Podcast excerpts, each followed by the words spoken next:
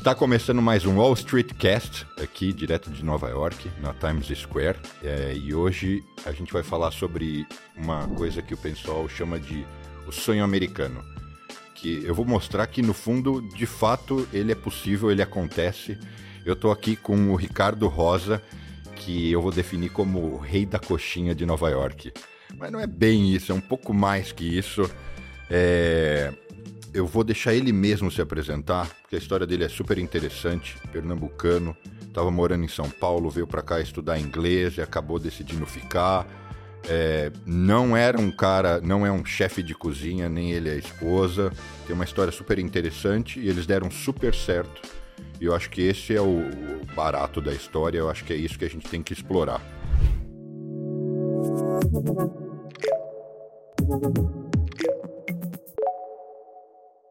Bem-vindo ao Wall Street Cast.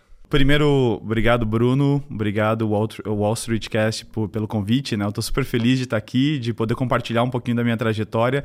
Não sei ainda se sou o rei da coxinha, mas estou trabalhando duro para que um dia eu receba essa coroa. Acho que você já é, viu? Eu ouço dizer que você já é. Conta, vamos começar a entender o seguinte: a sua história, desde origem. Você nasceu onde? Foi criado por quem? Conta aí tudo, vamos tá. entender. Bom, é, a minha origem não é de Nova York, é claro. Sou brasileiro, nasci no estado de Pernambuco, mas cresci em São Paulo. É, já tenho uma trajetória por, por que, em que. Por que você foi para São Paulo? Seus a minha família imaginam? foi em busca de oportunidades melhores. Eu, tenho, eu venho de uma cidadezinha bem pequenininha, assim, é, é bem no centro do mapa de Pernambuco. Ela não tá nem para cima qual? nem para baixo. que eu conheço Se chama bem. Floresta. É, essa eu não conheço. tá vendo? É uma cidade muito pequena, 33 mil habitantes. E boa parte das pessoas que, vi, que vive lá acaba buscando uma oportunidade fora, indo para algum outro lugar, Rio de Janeiro, São Paulo, e a minha família não foi diferente. Apesar do, do meu pai ter morado em São Paulo é, quando era adolescente, voltou para minha cidade, casou com a minha mãe e fomos morar lá. E, e aí, você, pai, mãe, você e... E mais dois irmãos. Beleza. Dois irmãos. E aí... Ah é, fomos morar lá em São Paulo. Aliás, agradeço muito a São Paulo porque me abriu a mente para diversas coisas. É uma cidade cosmopolita, muito parecido com o ritmo que a gente tem aqui. A diferença é que tudo aqui funciona. Né? E eu gosto muito é, do espírito que São Paulo emprega nas pessoas, que é um pouco e... parecido com o que a gente tem aqui em Nova York. E aí você morava em que região? Eu morava na zona sul de São Paulo. É, morei lá até os meus 23 anos. Mas, mas para que lado? Extremo sul? Ah, não, morava sul? no Campo Limpo, em São tá, Paulo. É, fica, não é o não, extremo eu, sul, mais próximo é, da zona oeste ali, né? Eu conheço. E, e, é uma área de periferia, então eu acho que desde cedo esse ambiente ele faz com que você é, tenha que criar alternativas para poder chegar onde você quer. E comigo e, não foi muito diferente. E aí você estudava por ali?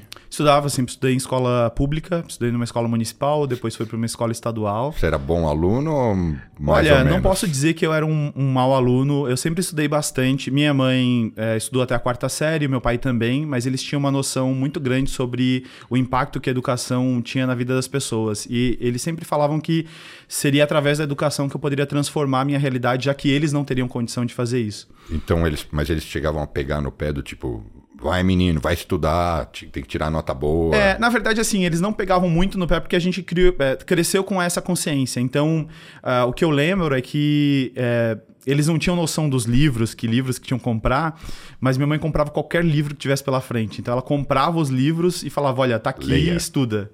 E, e aí ela não tinha essa noção de que se o livro estava falando de economia, se estava falando de português. O que os seus pais faziam na época? Minha mãe, empregada doméstica, e meu pai trabalhava numa garagem de ônibus. Tá, legal. E aí trabalharam assim durante muito tempo. Até que é, meu pai conseguiu fazer um dinheiro, voltou a morar na minha cidade quando eu tinha 18 anos de idade. Foi embora. Foi embora e levou os meus irmãos e eu falei, olha... E, e foi embora, tô... logicamente, com a sua mãe. Com a minha mãe e com os meus dois irmãos. E ficou só você. E eu decidi ficar. Foi, ah. comecei a morar com 18. Com 18. Mas por quê? Você tinha uma namorada? Já tinha uma namorada, que ah. é a minha atual esposa. Ah. E, na verdade, eu decidi ficar lá porque eu, eu entendi que o que, que eu iria fazer na minha cidade, que perspectiva que a minha cidade oferecia naquele momento. Nenhuma. Eu já estava na faculdade, é, já tinha consolidado boa parte das minhas amizades em São Paulo é, já estava trabalhando, então não tinha o porquê voltar para minha para minha cidade. E o que que você estudava e onde e o que e onde você trabalhava e com o quê? Tá, então, é, eu lembro que esse, quando eles mudaram para lá, eu estava no último ano do ensino médio. É, foi o último ano do ensino médio e, e aí eu fazia, eu trabalhava numa loja de, eu lembro que na época tinha um programa é, do governo que era o Jovem Aprendiz, né? Sim. E, e olha que engraçado, na época todos os meus amigos aplicaram para o Jovem Aprendiz, incluindo a minha pessoa mas todos foram para grandes empresas. Um foi para Hyundai, o outro foi para Globo, o outro. e você? quando me deixe... quando me passaram a vaga, eu fui trabalhar numa loja, de... não menosprezando que eu aprendi muito na loja de sapato, mas me mandaram para uma loja de sapato é, em, uma... em um shopping na Zona Sul. Mas eu aprendi muito lá. Eu, foi incrível assim, a minha experiência, apesar de ter ficado chateado na época, porque eu queria ter ido para uma, uma um baita banco. de uma empresa. Exatamente. Foi trabalhar numa loja de sapatos de um turco. Então ele era um cara que era assim é, tem severo. que seguir as regras, exato, extremamente severo. Então ele chegava lá e falava: olha, você tem que aprender a vender dessa maneira, eu vou te ensinar a fazer isso, você tem que fazer essa, esse tipo de abordagem, você não vai se, é, se contentar com um não do cliente, você vai ter que mostrar para ele quais são as opções, tentar ganhar o tempo dele. Então ele me ensinou não, diversas técnicas, muito bom, bom, muito bom. E eu agradeço muito esse período porque foi algo que me mostrou a importância da venda. Eu tenho certeza que você carrega com você esses, é, esse ensinamento até hoje. Com certeza.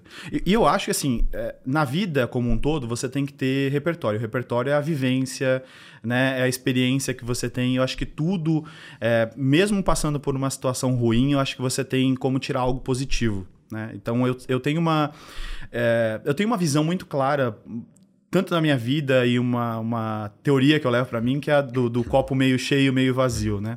Tudo de, de, depende da perspectiva que você enxerga as situações. Então, eu sempre observo é, o lado positivo das coisas, mesmo quando a situação ela não é muito favorável. Você está falando uma coisa que me desperta a seguinte pergunta. Você lê até hoje? Você lia os livros que a sua mãe comprava e até hoje você criou o hábito da leitura? Eu não sou um leitor assíduo, leio, é, gosto de me informar muito, leio muita coisa que não tem até nem, nem relação com o que eu com o que eu trabalho hoje, que é a parte de gastronomia, mas eu vejo coisas de medicina, vejo coisas de tecnologia, marketing. Eu acho que é isso que vai criando o repertório para que você tenha soluções criativas para aquilo que você está trabalhando naquele momento. Então, é, uma coisa que eu tenho é estar tá com a mente aberta, independente do assunto, do tema.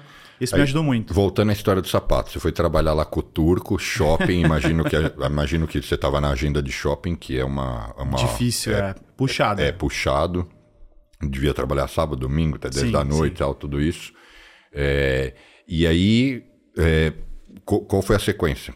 Você saiu de lá quando? Para onde? E a faculdade? Como é que é, era A isso? sequência é: vou, vou para a universidade, entro em propaganda e marketing. Por e, escolha, por opção, por, falou. Na vou. verdade, eu sempre quis fazer arquitetura. É. Mas o, campo de, o campus de arquitetura ficava muito longe da minha casa. E, e na época, boa parte dos meus amigos. Eu, Você eu, fez vestibular em várias? Como é não, eu fiz, isso? na verdade, em uma. Eu fiz em uma só. Mas é, durante o colegial, o que, que, eu, o que, que eu tinha em mente, né? É, eu queria fazer o máximo de cursos que eu pudesse durante o colegial. Então, do primeiro ao terceiro ano, eu fiz tudo quanto foi curso. Ir atrás de bolsa. Você diz curso livre? Curso livre. Fiz curso, inclusive, de marketing, fiz curso de desenho, fiz curso de. É, na época era internet, o pacote Office, né? Faz, fiz é, curso de administração, contabilidade. Fui fazendo várias coisas porque é, eu não sabia se eu teria condições de fazer bancar a, a, universidade. Então eu pensei assim, olha, vou, vou fazer algo que me ajude a conseguir pelo menos um emprego mais estável para que eu possa financiar a minha, a, a, minha entrada na faculdade. Porque os meus pais não tinham condições de. Tá, mas vamos organizar as coisas para ficar tá. um negócio bem assim fácil é, para a gente compreender. Do sapato, você, ainda você estava no sapato quando você foi para a faculdade ou você terminou o sapato e foi para outro emprego?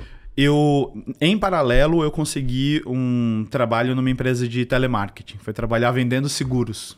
No call center lá. no call center. É. E, e aí fui super bem. Uma É. Tremenda escola. Muito, muito. Fui, fui muito bem. É, eu sempre gostei de, de conversar, de me relacionar com as pessoas. E lá no call center, eu trabalhei pouquíssimo tempo. Trabalhei... Eu, eu já tive nos dois lados. Eu, muito moleque, comecei vendendo telefone e depois, anos depois, eu fui investidor e dono de uma empresa de call center. Então, Legal. Então, assim, é, mas, eu, mas você é o personagem aqui. Pois é. Não, eu tive, eu tive assim, é, sou muito grato por todas essas experiências, porque eu vejo a contribuição que cada uma delas teve durante a minha trajetória.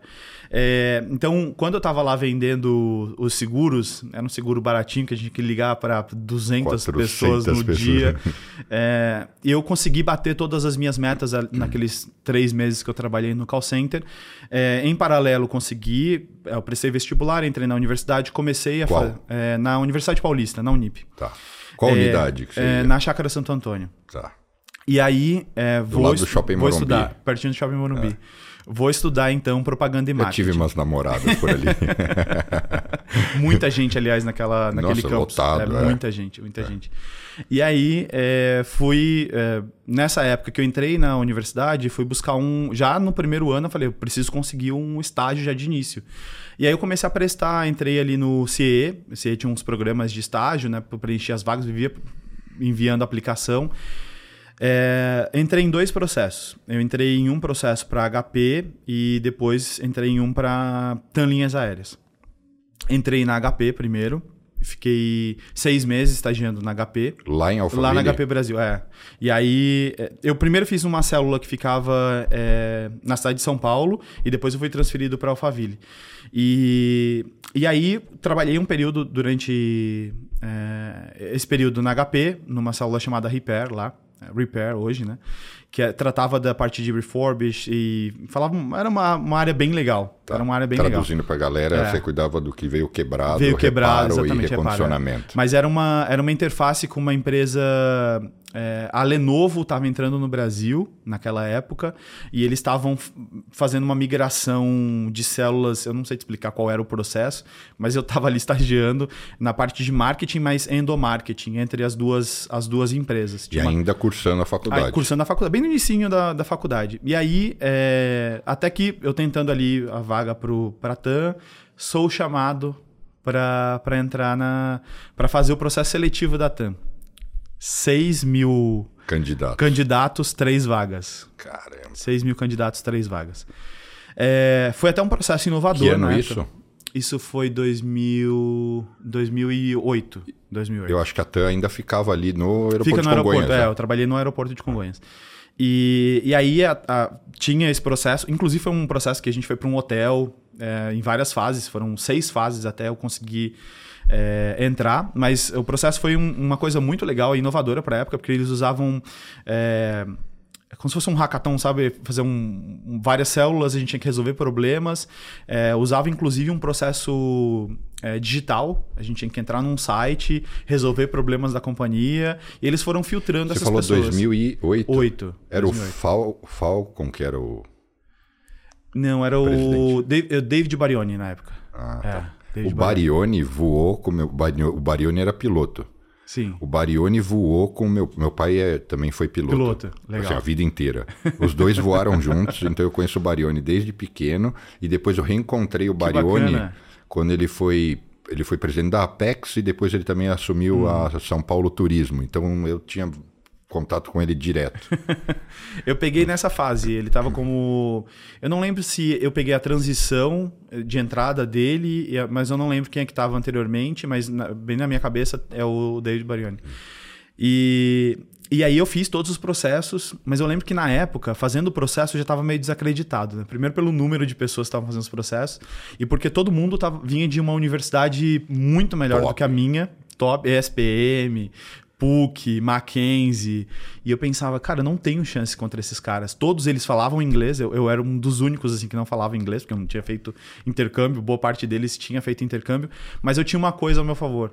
Eu tinha uma experiência de trabalho que eles não tinham. Porque eu já, já trabalhava desde. Meu, trabalho desde os meus 10 anos de idade. E, e aí é, eu tinha uma, uma maturidade que boa parte deles não tinha. Então eu pensei, olha, eu, eu tenho essa desvantagem, mas eu também tenho essa vantagem. Então vou focar na minha vantagem ao invés de chorar pela minha desvantagem. E aí eu comecei a focar nisso reforçar as minhas habilidades na questão de venda, relacionamento, é, na argumentação, no, no, tratar com as pessoas, que era, um, que era algo que eu via que os entrevistadores focavam muito. muito. Porque o relacionamento é uma coisa muito importante dentro né, da, da, da ex-TAM, né, agora é Latam. A TAM focava muito nessa parte de relacionamento, a relação com o cliente, a relação com a marca. E até que eu faço seis etapas, sou entrevistado pela diretora, e entro na área de marketing. De 6 mil candidatos, três pessoas. Sou um dos estagiários. Estagiei na TAM. Então aí você largou é. HP foi para Saí da HP, é. fui para TAM. Já era mais perto, pelo menos. Muito mais próximo da minha casa do que Barueri.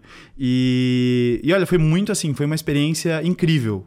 Tanto é que uh, eu me pauto muito, hoje, hoje eu empreendo, eu tenho a minha própria empresa, e boa parte da, da visão de empresa, posicionamento, relacionamento com o cliente, eu trago dessa minha experiência que eu tive no marketing da TAM.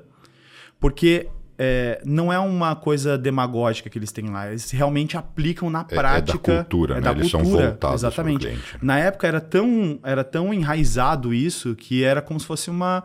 As pessoas trabalhavam lá, era como se fosse um time de futebol, porque as pessoas tinham uma paixão né? É, paixão é por voar era vem, o slogan na época. É, isso é uma herança que vem do Rolim, né? Exatamente, que, exatamente. Que, que criou esse modelo, né?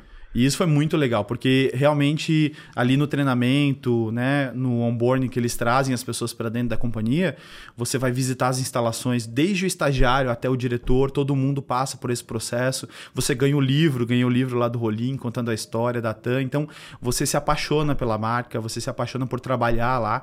E eu me dediquei bastante, é, fiquei num período foi um pouco pós o acidente, é, aquele acidente que teve no aeroporto.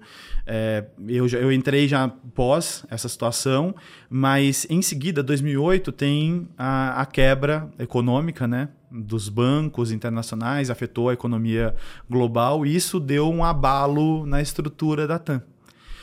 E aí eu entro num, num momento em que eles é, começaram a fazer, depois de meses que eu estava lá, eles começaram a fazer uma reestruturação da equipe. Então, só no departamento de marketing, se eu não me engano, a gente tinha 80 pessoas. Eram 80 pessoas só no marketing. É, marketing, endomarketing, merchandising. E, e era muito legal, assim, todo mundo com um nível de conhecimento altíssimo. E, e aí eu, eu lembro que depois de alguns meses eles começaram a fazer um processo de reestruturação e encaminhar pessoas para outras áreas. E eles foram desmontando o marketing. E o marketing saiu de um, de um andar inteiro e foi para uma micro sala com 8, 10 pessoas. E eu saí nessa leva. Foi demitido. É, foi, foi, foi, foi demitido nessa é. época porque eu estava com meu contrato de estágio, não cheguei a concluir o primeiro ano de contrato de, contrato de estágio. Mas eu sempre tive na minha cabeça, assim, é, de não ficar parado. Mesmo estando lá na. Não é uma coisa que eu recomendo, inclusive se você trabalha comigo, não, brincadeira. é, enquanto eu estava trabalhando na TAM, eu observava como é que estava o mercado, como é que estavam as vagas, se realmente o que eu estava fazendo era relevante, me atualizando, fazendo curso. Sempre fui muito proativo nesse sentido. E, e aí, nessa época, foi uma época em que eu, durante a faculdade, começo um projeto, né? Isso eu já estou chegando em 2009. Começo um projeto é, chamado Vitamina Publicitária, que era uma plataforma voltada para estudantes de comunicação, nasceu como um blog. E, e aí esse, esse projeto começa a ganhar uma certa dimensão e eu começo a ser convidado para trabalhar. Saí ali do estágio, eu estava é, TAN e HP. Fui convidado para trabalhar numa produtora. A produtora criou o formato do Reclame, que é aquele programa que mostra os bastidores da comunicação no, no, no Multishow. E, e eu fui trabalhar nessa produtora fazendo algo que até então era bem inovador para a época. Porque a gente está falando de 2009 e, e aí eu estou falando de influenciadores digitais, criadores de conteúdo. É, a, a, dona da produtora ela tinha uma, uma, ideia bem visionária. Ela não, ela não cobrava pelo conteúdo. Ela, queria, ela tinha a ideia de criar uma base de consumidores daquele conteúdo e ela vendia essa audiência para os seus anunciantes e não o produto em si, que era os, eram os bastidores da comunicação, aquele programa ali de, de 3 a 4 minutos que ela fazia. E, e, e eu entrei lá, já que eu estava nesse universo do, do digital, eu entrei lá com a missão de fomentar essa, essa comunidade de criadores de conteúdo. E, e eu saí de lá com uma audiência, a gente montou uma audiência de 8 milhões de pessoas, com Elemídia em elevador, é, TV, com um embed que você podia colocar dentro do seu blog e isso exibia os, os, os episódios. A gente postava dentro da nossa plataforma e isso automaticamente era replicado para todos os, os sites.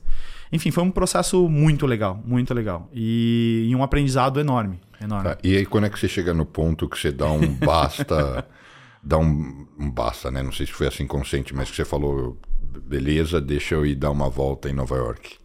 É, na verdade, eu, eu passei por alguns outros processos. Em seguida, eu entrei numa business school, trabalhei nessa business school durante um ano. E Tra aí. É... Não estudou, trabalhou. Trabalhei, trabalhei. E qual business? É, chama, chama, chama Internet Innovation. Tá. Na época também bem inovadora. Foi, criou um dos primeiros cursos de formação de gestores para a área de marketing digital e comércio eletrônico. E, e aí eu tive contato com muita gente, inclusive o, o Mariano Gomide, que é dono da Vetex. A Vetex minúscula, nada comparado ao, ao, que é hoje. ao que é hoje, é uma das maiores empresas de tecnologia da América Latina. Tive contato com muita gente do mercado que estava nesse ramo criando empresas. Os criadores da Stone, por exemplo, davam aula, davam aula lá. Então teve muita gente que eu, que eu tive contato nesse período. E aí eu cuidava da parte de marketing deles e também dei aula em alguns cursos lá. É, tudo voltado à produção de conteúdo para a área de marketing digital. Já tinha se graduado aí? Não, tava. Não, já tinha. Já tinha finalizado. Finalizei em 2010, isso eu tô falando 2011, 2012. É, início de 2011, chegando 2012. Com o quê? 22 anos? 23. 23. Tá. E aí, é, para 23, muita bagagem, para te ah. falar a verdade. Assim, é, eu sempre, é, sempre fui. Eu, eu, acredito o seguinte: se você não tem um ambiente que te proporciona as oportunidades, você mesmo tem que criar suas oportunidades, né? Então, é, eu tive isso desde muito pequeno, que é eu não, não posso me contentar com um ambiente que não fomenta aquilo que eu espero. Então, se esse ambiente não é para mim, eu tenho que buscar um outro ambiente. E isso está muito claro desde o início quando eu estava lá no meu bairro, eu sentia que meu bairro não era o bairro que iria me levar para algum lugar. Terminei o meu, o meu ensino fundamental, falei, eu quero estudar fora desse bairro, eu vou para um bairro mais distante possível. Pegava ônibus e estudar num outro ambiente para poder conhecer pessoas diferentes de outras realidades. E assim foi com as empresas onde eu trabalhei. Então, e, e o mesmo se aplicou aqui em Nova York. Enfim, mas chegando aqui em Nova York, é, 2012 eu recebo uma proposta, essa plataforma que eu criei lá em 2009 é, começou a ganhar um certo volume e eu recebo uma proposta de compra dessa plataforma. Que na verdade era um site, né? Era um site, é. mas ela já virou uma plataforma porque a gente já tinha assinantes, nós tínhamos é, uma base de pessoas, já tínhamos 16 mil assinantes na época, meio milhão de acessos no nosso conteúdo. Assinantes pagantes. Pagantes, é, a gente tinha, a gente tinha um, um certo volume, 32 colaboradores, daí eu recebo uma proposta de compra de uma empresa de inbound market e vendo essa empresa para eles. E aí eu falo, ó, acabou esse ciclo. Mas por uma puta grana do tipo, vou morar no Caribe. É, não, pra época, é. pra época foi um valor que me ajudou muito, pra te falar a verdade, assim, me ajudou bastante, me ajudou bastante. Não vou dizer que mudou a minha vida por completo, mas me ajudou muito. E aí eu vendo, eu vendo essa, é, eu também não tinha essa experiência, talvez não fosse o melhor momento para ter vendido, talvez não talvez. tenha sido o melhor deal que eu poderia ter feito com talvez as informações que eu tenho. vender 100%. Exatamente, é. Enfim. Talvez pudesse ter procurado um, mas eu acho que, um mas eu acho que, é, mas eu acho que na época eu não tinha, eu, eu, não tinha nem noção de que isso existia. Eu tinha, eu tinha, é, eu estava começando a receber algumas propostas é, propostas de, de empresas de tecnologia que. Porque na época, se a gente se a gente voltar um pouquinho, hoje a gente tem Facebook Ads, Instagram Ads, é, Google Ads, enfim, a gente tem todas essas plataformas para divulgar. Mas na época, o que, que era o. Como você causava impacto no online? Era produção de conteúdo pura. Você não tinha como impulsionar o seu conteúdo. Então, naquela época, tinha uma tendência que era é, empresas que trabalham em um determinado ramo compravam uma vertical que produzia conteúdos naquele segmento. É, e aí, essa empresa enxergou que nós éramos essa vertical e compraram, viraram uma agência, enfim, ganharam diversos prêmios, foi reconhecida pela, pela Cop Blog, enfim, tem alguns prêmios aí que eles já ganharam. Anyway, vendo essa plataforma, minha, minha esposa estava tra... trabalhando no banco, a gente já estava visitando os Estados Unidos com uma certa frequência. E aí chegou no momento. Visitando, você disse, você vinha como Só turista. turista. Turista. E aí Mas chegou... já tinha vindo para cá. Já tinha, é, desde 2000 e... desde 2008, 2009 eu já estava visitando sempre a Flórida, sempre é. a Flórida. E, e aí, é, desde a primeira visita, você se deslumbra, porque você vê aquele. É, eu tô falando de 2008, então as coisas estavam extremamente baratas extremamente baratas. É, então a gente viu aquele universo, não era um plano é, morar fora, nunca foi um a sonho em um dia morar nos Estados Unidos, não era isso que a gente buscava. Mas aos poucos a gente foi criando, alimentando aquele, aquele desejo de ter uma experiência aqui. Até que em 2012 chega esse momento. Eu venho dessa empresa, estava é, bem na, na, na, minha carreira lá no, no, Brasil, começando bem a minha carreira lá no Brasil. Minha esposa já estava quatro anos no banco onde ela trabalhava, também estava indo bem na carreira dela. Só que o Brasil estava no momento. É, a marolinha não tinha atingido o Brasil. E é, a visão é, que o Brasil, a visão externa do Brasil era uma visão positiva. Que essa era a vez do Brasil, capa do The Economist, o, é, o, Cristo. o Cristo. decolando. Então a gente entendeu que naquele momento seria o momento ideal para fazer o intercâmbio, porque a gente poderia voltar para o Brasil e aproveitar as oportunidades que o Brasil iria gerar economicamente. Né? A gente sabe que quem fala inglês tem de até 60% a mais de salário né, nas posições. Então a gente pensou assim: se eu estou indo bem agora, falando inglês, a gente vai decolar literalmente. Então, é, esse era o nosso objetivo. Setembro de 2012, arrumamos as nossas malas e aterrissamos aqui no dia 24 de setembro de 2012. Para fazer um curso fazer de inglês. um curso de inglês. E inicialmente por quanto tempo? A princípio por um ano. Eu vim para fazer três meses, porque eu ainda estava nessa, nessa empresa de que era a Business School. Eu fazia em paralelo com a minha empresa. E, e a Vanessa, que é a minha esposa, tinha vindo para fazer um ano. Então ela ia ficar um ano, eu ia ficar os três meses, voltar para lá, de repente voltar para cá, fazer mais uns três meses. Mas a princípio, três meses. Acontece que terminou os três meses, eu pedi mais uma extensão para mais três meses, para mais três meses. Quando deu os nove meses da minha esposa, chegou um momento em que a gente é, tinha que decidir ou voltar para o Brasil ou continuar nos Estados Unidos. E adivinha qual foi a nossa, a nossa escolha? Foi ficar aqui em Nova York.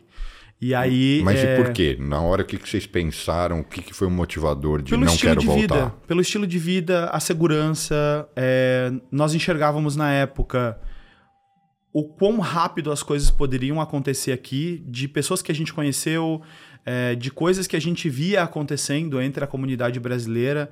O fulano de tal fez tal coisa e conseguiu um resultado X. É, tá desenvolvendo tal projeto e o projeto andando nessa velocidade. Os nossos próprios amigos, inclusive que é, haviam sido contratados no Brasil e que tinham vindo para cá é, trabalhar, já estavam evoluindo na carreira, assim, em três, quatro, cinco meses. Já tinham tido promoção, já estavam ganhando bem, já estavam morando bem. E aí a gente pensou, olha, é isso que a gente quer para nossa vida. A gente está começando a vida, né, é, juntos e tal. Eu acho que é, eu acho que a gente poderia tentar. Se não der certo, volta. a gente volta. A gente tem a nossa família lá, a nossa estrutura tá lá. Tá, mas até então vocês não faziam ideia do que, que você, como é que você ia fazer, não, como é que você ia se legalizar, zero. como é que você ia resolver todos esses perrengues. Hoje em dia você tem muita informação na internet, muita, muita. Então você tem é, experiência de pessoas que já vieram para cá, que compartilham tudo. Naquela época, você não tinha tanta informação sobre que tipo de visto você. Assim, no máximo eu entendia é, que existia o visto de investidor, 500 mil dólares, e eu não tinha esses 500 mil dólares, 500 mil dólares para você poder ter o green, o green Card, ou você tinha o visto de turista. É isso que eu tinha na cabeça. E, e foi assim durante muito tempo. Mas. É, Hoje em dia você tem assessoria que você pode contratar, que vai analisar ali a tua, tua teu histórico e vai te dizer qual é o visto mais adequado para que você possa imigrar legalmente para os Estados Unidos. Se você está aqui, o que, que você pode fazer para conseguir uma aplicação? Dá para dá aplicar estando aqui nos Estados Unidos. Tá, mas aí o que você fez? Procurou um advogado? Aí eu fui procurar uma assessoria. Fui, fui procurar uma assessoria de imigração que aqui tinha um escritório. De, é, exatamente, aqui em Nova York. Brasileiros ou americanos? Uh, eu busquei alguns brasileiros primeiro, me decepcionei em alguns. É, isso que eu ia é. falar. Alguns são... Me decepcionei. É, primeiro, porque É, o que eu encontrei, não é a maioria, tá? Não tô dizendo que isso é a maioria, mas foram as minhas experiências. É, quando eu, eu comentava com eles que eu tinha visto de estudante, teve advogado que desligou na minha cara. não, não, não, eu não atendo estudante. Desligou o telefone. Ah, eu não faço isso. Por quê? Porque eles queriam casos que já fossem casos ganhos, entendeu? Não quer ter o trabalho de montar um case, analisar o teu histórico. Até que é, nós tínhamos um amigo que estava morando na Califórnia. Ele havia trabalhado com a minha esposa, já, já tinha imigrado para cá estava trabalhando na Califórnia e, e aí ele postou um dia na rede social dele falando: Olha, é, queria agradecer a minha advogada, tal, tal, tal, fez um trabalho brilhante, ela me ajudou com isso, com isso e com isso, tal, tal, tal. E falou: por que não não tentar com essa advogada? Primeiro, nós somos um advogado americano, e aí sim esse advogado americano foi o primeiro entre todos os advogados, a gente já tinha visitado uns cinco, foi o primeiro que abriu os olhos para alguns tipos de vistos que eram possíveis com o nosso histórico. De coisas que eu já tinha feito no Brasil, de palestrar, de viajar, de ter uma carreira, uma carreira iniciando no marketing, de projetos que eu já tinha feito, da empresa que eu já tinha vendido. Então, é, quando ele olhou isso, ele falou: olha, você se encaixa nesse daqui e nesse aqui. Tem esse outro que talvez você não tenha ainda todos os requisitos, mas se você focar, você pode conseguir todos os requisitos e a gente aplica. Ele me deu três opções. E aí a gente voltou um pouquinho mais aliviado para casa. E aí nós vimos esse comentário desse nosso amigo, falamos, vamos, vamos ligar para essa advogada.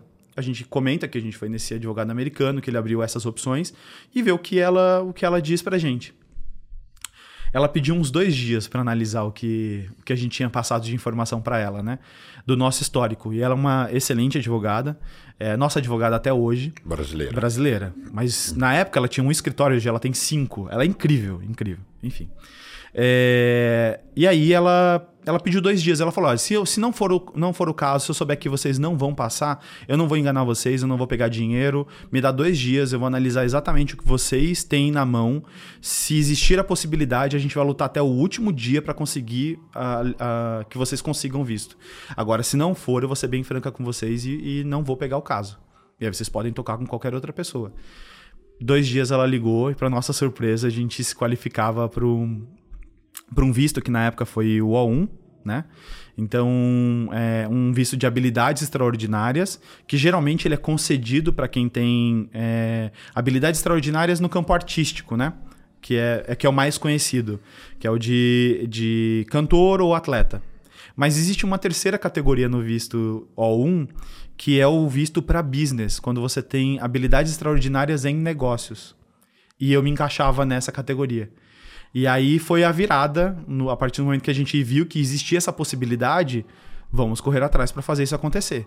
E aí a gente começou a levantar todos os documentos, todas as provas, tomou é. um baita de um tempo é, para poder fazer isso. Eu sei como é que é. E aí gastou quanto com isso?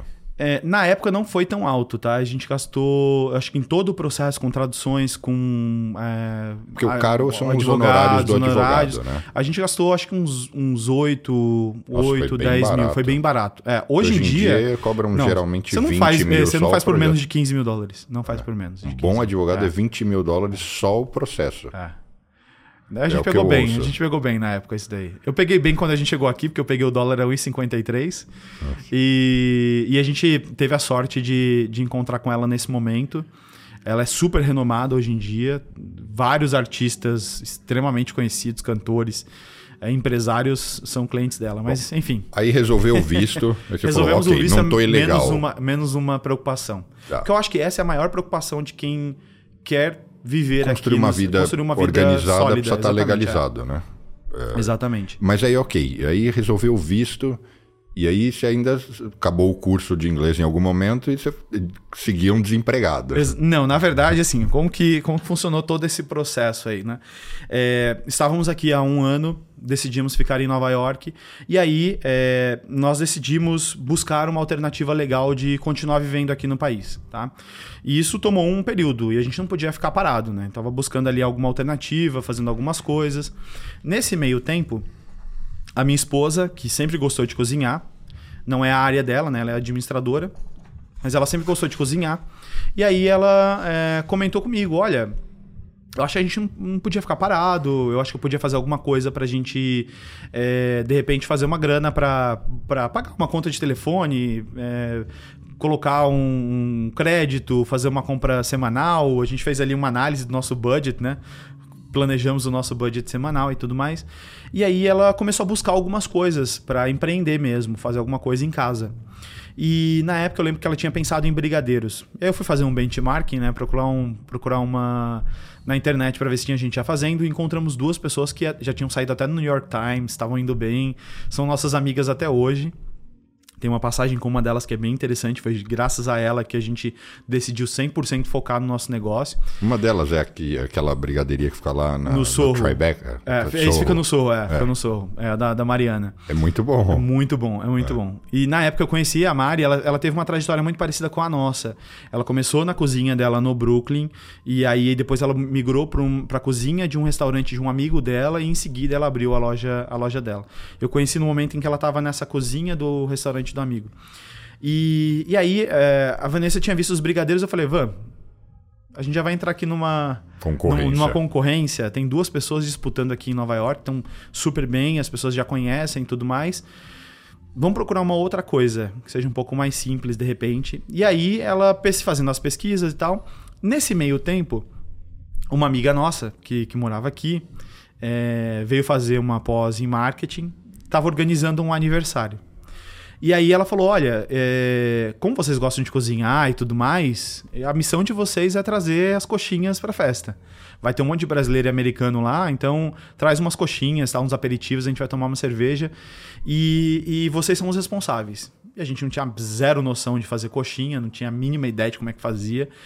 É, pensamos o seguinte: pô, tem uma rua aqui perto de casa, inclusive aqui onde a gente está, né? A Little Brasil é, que é uma rua que fica no centro de Nova York, que antes era cercada por restaurantes brasileiros, muitos restaurantes brasileiros. Então, a nossa ideia era, vamos ligar nesses restaurantes brasileiros, a gente encomenda um centro de coxinha e leva as coxinhas para festa. Mas para nossa surpresa, não tinha ninguém, a gente ligou em vários deles, ninguém, nem, ninguém fazia coxinha, ninguém fazia coxinha de festa. Eles não entregavam, e aí fomos pro Facebook, né? Porque era a opção que tinha. Encontramos ali alguns grupos, nada muito profissional, e assim, ah, eu só posso tal dia, olha, eu não entrego, eu não posso fazer desse jeito, só posso fazer essa quantidade. Até que a gente encheu o saco, falou assim: não, vamos matar essa responsabilidade, a gente mesmo vai fazer. Não, é tão, não deve ser tão difícil fazer coxinha. Entramos ali na, na, internet, pegamos alguns vídeos, uma receita e fizemos a, a, a, nossa coxinha. Só que a gente não sabia moldar at all, como fazer uma coxinha na mão. Fizemos ali umas bolinhas, um, amassamos um frango com, com a massa e levamos para a festa. Para nossa surpresa lá na festa, foi assim, um alvoroço. As sensação. pessoas. É, uma sensação. As pessoas adoraram a coxinha. Ah, o, a pseudo coxinha, né? Adoraram a coxinha. Ah, eu queria. Vocês não fazem para um outro evento, eu queria levar para casa, vocês têm congeladas e tal. E a gente, cara, não. A gente não vende coxinha, a gente não faz isso. E aí, essa nossa amiga vendo esse alvoroço entre os americanos e os brasileiros, ela veio e falou pra gente: olha. Vocês não tinham comentado que vocês queriam empreender, estavam buscando alguma coisa? Será que não tá aí a ideia de vocês? E a gente voltou com isso na cabeça. Eu acho que tem uma tem alguma coisa. Vamos pesquisar direito para ver se não tem realmente ninguém fazendo. E aí a gente começou a pesquisar, pesquisar, pesquisar, pesquisar. Zero. E não tinha coxinha não em Nova York. Coxinha em Nova York não tinha coxinha profissionalmente falando nos Estados Unidos. A gente meio que a gente abriu esse esse esse caminho para hoje existem outras empresas que fazem, até é, empresas que estão crescendo, distribuindo congelado e tudo mais, mas tudo veio pós esse processo que a gente fez de ir lá trabalhar a marca, mostrar que a gente estava aqui no mercado, porque a gente tem um trabalho de mídia desde o início como eu venho dessa parte de marketing, né, a gente sempre investiu muito em, em comunicação, é, em PR. Então, foi uma coisa que a gente teve cuidado desde o início. Tá, aí você começou. Não, voltamos um para casa. Voltamos para casa, lá no nosso apartamento. É, a gente viu que como a gente não sabia moldar na mão. Você morava onde, né? Nessa época eu morava aqui na, na Lexington, pertinho aqui do. Tá, morava do dentro de Manhattan. Morava dentro de Manhattan, num apartamento minúsculo que dava para sentar no sofá e lavar louça ao mesmo tempo. Era tão grande quanto isso. E, e aí, eu lembro que na época, quando a gente montou. É, para o pessoal entender, né? Os lugares aqui são caríssimos, minúsculos, é. minúsculos caríssimos e geralmente podres, né? Exato, Ou... não, meu prédio era. não era podre de sujo, mas era muito velho. Muito Muito, velho, velho. é. Não tinha nem elevador. Ou você tem que gastar uma puta grana para morar bem, né? Se você quiser morar num apartamento com um elevador, você já vai ter que, vai ter que despender de um pouco mais de dinheiro. E, e aí, na época, é, a gente falou, ó, tá, vamos fazer, vamos fazer um teste primeiro. Nada de colocar dinheiro, fazer nada, nenhum investimento, até porque a gente não pode, a gente tem que guardar esse dinheiro que a gente tem aqui. Vamos fazer um teste. Aquele negócio de lean, startup e tudo mais, a gente aplicou ali na prática sem saber que existiam esses conceitos. E aí, é, nós compramos o nosso. o no- A nossa ideia era: vamos nascer como delivery mesmo. Até porque a gente está fazendo aqui no nosso apartamento, né? Então vamos fazer a entrega. Não quero ninguém vir fazer retirada aqui na porta. Nada disso. A gente vai Tá, fazer delivery. entrega. Tá, Direto. mas aí que você fez? Montou um site Não, e aí, comprou aí umas nós- fritadeiras? Como eu já tava, como eu sabia programação, eu montei uma loja virtual. A gente comprou um freezer de 180 dólares e uma fritadeira de 20 dólares cabiam 20 coxinhas por vez. É, porque se, se eu plugasse duas fritadeiras dessas, caía a energia do meu apartamento. A gente já tinha feito o teste já. E caiu a energia. E aí a gente tinha uma fritadeirinha doméstica de, de 20 dólares, caíam, cabiam 20 é, coxinhas por vez. E nós compramos no Brasil umas forminhas de plástico que você podia moldar e padronizar. Porque a gente tinha na nossa cabeça, desde o início, a padronização era algo que tinha que ser importante, a qualidade do produto, óbvio, e a embalagem, né, a forma como a gente ia embalar, isso tinha que ter é, uma cara do petisco. Quando as pessoas abrissem a nossa caixa, elas tinham que notar que aquilo ali veio, ou então tô numa festa em algum lugar, bati o olho, eu tinha que reconhecer que era petisco brazuca. E isso foi um- foram três coisas que a gente teve claro no início. E aí a gente começou a fazer um negócio. Tá, quando você montou o site já tinha esse nome. Já tinha esse nome. E Que também não foi nome? muito pensado assim, né? Foi meio que natural, acho que a eu tenho- galera tenho- falou Você quer isso a, aí. a explicação é real Ah, ou quer a real. lúdica? Não. Acho que é real, né? A real, a real foi, a gente tava pensando assim, tá, qual- que, que negócio que eu crio, é, que eu posso criar um nome que não vai definir exatamente o que é o meu negócio, apesar que ele define hoje em dia, né, um petisco, brazuca, é, mas eu não queria restringi-lo à coxinha, eu imaginava que no futuro a gente iria trabalhar com uma gama maior de produtos, que não só a coxinha, então eu não queria um nome que definisse a coxinha brazuca ou qualquer coisa do tipo. E quando é, muita gente pergunta, ah, mas por que vocês não escolheram um nome americano, que seria a coisa hum, talvez mais óbvia se fazer? Eu pensei assim, tá, se eu vou na Le Pan Quotidien e eu tenho um monte de lojas aqui em volta, em Nova York, e as pessoas sabem o que é Le Pan Quotidien, por que, que um dia eles não podem falar petisco brazuca? E o gringo pronuncia isso? Aí eu descobri que não. Eu ia fazer o teste já aqui. Não, ele não fala. acabar de gravar, brazuca, brazuca, ok, mas petisco eles não conseguem falar de jeito nenhum. De jeito nenhum. É, coxinha também é uma coisa que eles não conseguem falar. A gente adaptou, inclusive, a forma. A gente fez uma a fonética do negócio, escreveu ali como se pronuncia, e aí hoje em dia eles conseguem falar, mas. É igual em lugar de açaí, Coxinha, coxinha. Você vai em lugar de açaí e tem a. Eles escrevem muitas vezes como é que você Como é que se pronuncia. pronuncia. É. A gente fez isso com uma coxinha. Mas na época eu tinha, a gente tinha isso em mente, tá? Por que, não criar uma marca brasileira? Por que, a gente vai ter que abrasileirar, é, quer dizer, americanizar um, um, um negócio que vai representar o o- a nossa essência? Nossa essência é brasileira. Então a ideia é que a gente tivesse um nome que representasse isso, nem que a gente tivesse um pouco mais de dificuldade para ensinar as pessoas dificuldade e pouco dinheiro, né? É, foram, foram fatores que não ajudaram muito. Mas eu acho que o, o- a essência era essa: era ter um negócio que é, as pessoas pudessem falar, né? Assim como elas falam Le Pain Quotidien, por exemplo. Que é uma marca com nome francês, né? Então a gente queria também que eles pudessem falar um nome em português. E aí nós começamos a, a fazer o negócio. Só que é, até então a gente não queria divulgar muito. E aí nós Tá, mas, comentamos mas peraí, aí você pôs o site no ar, Coloquei o site no ar. o negócio tava rolando, criamos um menu, tinha fritadeira, é, tinha criamos um um menu, menu, compramos um. E aí tudo bem, um- aí você ficou lá sentado, você e sua esposa no sofá de casa, Hum. com os pés na cozinha, com os pés no louça balcão. sentado assim. no sofá. Aí esperando, você, olhando pra tela, vendo se ia cair um primeiro pedido, foi isso? E Não. o pedido não vinha? Ou começou a bombar? Não, pedido? na verdade a gente começou. é, primeiro nós mandamos para alguns amigos, né? Para vários amigos ali que a gente é, tinha contato. E esses amigos começaram a fazer alguns pedidos. Mandou falando assim, ó, É, tem o site aqui ah, da, do eu, eu tenho, a Petisco gente fez um site, tal, tal, tal. A marca é essa. O que, que vocês acharam? Olha, se você puder divulgar para mais alguém, manda. Começou a espalhar em grupos de Facebook, ou sei lá o quê? Não, ainda não. Porque eu queria, na verdade, ver como que a gente ia se comportar, até porque a gente não tinha estrutura para fazer isso. Se a cozinha tinha. Eu conseguia sentar no sofá e lavar, a minha pia era menor ainda.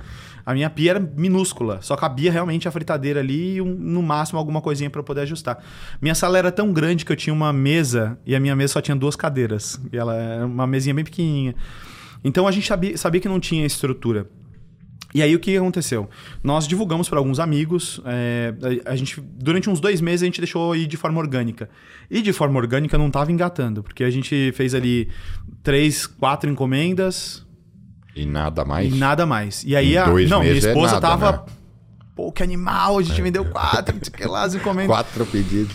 E aí isso foi me dando uma agonia. No terceiro mês eu falei, é, Vanessa, eu acho que a gente. Acho que tá na hora da gente pô, fazer o marketing, divulgar realmente, criar alguma estratégia para as pessoas conhecerem, porque a gente nunca vai saber se as pessoas querem ou não, porque o negócio não tá andando. Só são os nossos amigos e talvez eles nem tenham compartilhado o que a gente. A gente nem conhece muita gente aqui, né?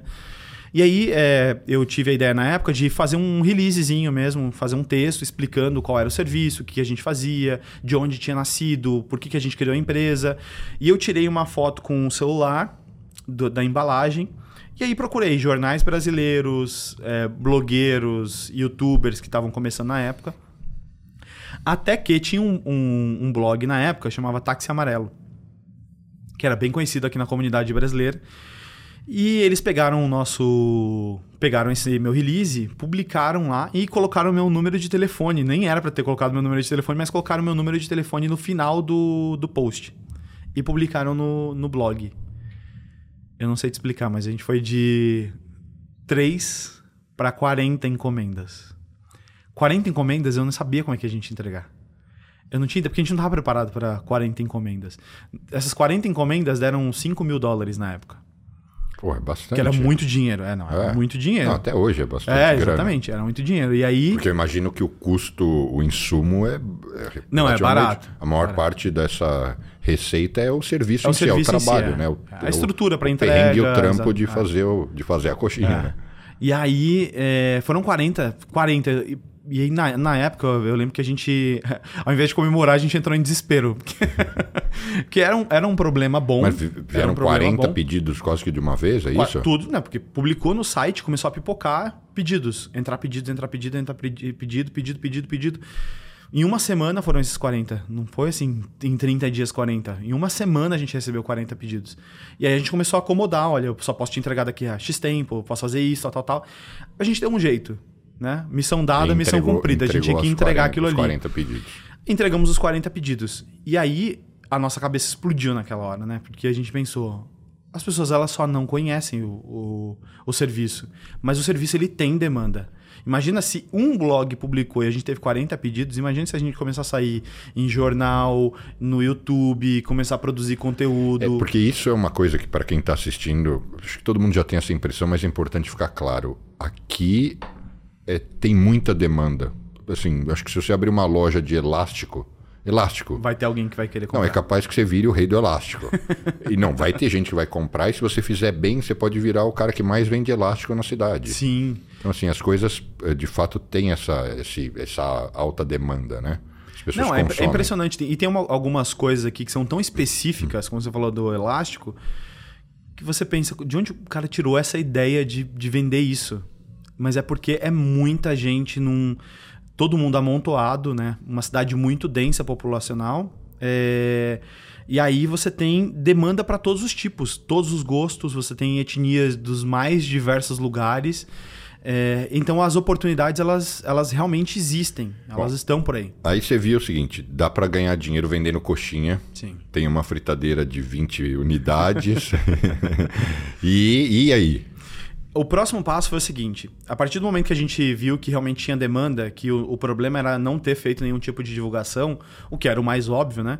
É, tem um conceito que hoje em dia ele, ele chegou no Brasil depois da pandemia. Pode ser que até já existia antes, mas que se consolidou depois. Mas é algo que já existia antes da gente chegar aqui nos Estados Unidos, já estava muito bem consolidado. Hoje a gente ouve falar das ghost kitchens, cloud kitchens, né? É, que são cozinhas é, totalmente preparadas para o empreendedor trabalhar, produzir, mas só trabalhar com o delivery, com a entrega, é. com os aplicativos de entrega, né? Vou explicar isso de um outro jeito para quem está assistindo e não está familiarizado, porque é. isso é comum alguns anos, mas é basicamente você ter uma cozinha que é, você trabalha com as portas fechadas. É como se fosse a cozinha da sua casa, mas não é sua casa e não é tão pequena, porque pode ser uma cozinha profissional, Sim, dependendo, pode ser uma cozinha enorme. Tem um, um investidor amigo meu que ele, tá em, ele, ele começou a construir complexos de cozinhas Ghost, né? Uhum. Enormes, assim. Você olha, parece um galpão de distribuição da Amazon, gigante. Você entra lá, ele fala: Não, eu tenho aqui 50 cozinhas profissionais. Você chega, aluga, já tem a cozinha pronta. Então, assim, só para o pessoal entender. Então, é uma cozinha que ninguém vai lá. É, é só para delivery, só, só entrega. É, não, ela não, não recebe público, né? É.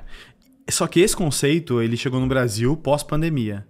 Isso já existia aqui há muito tempo, há muito tempo.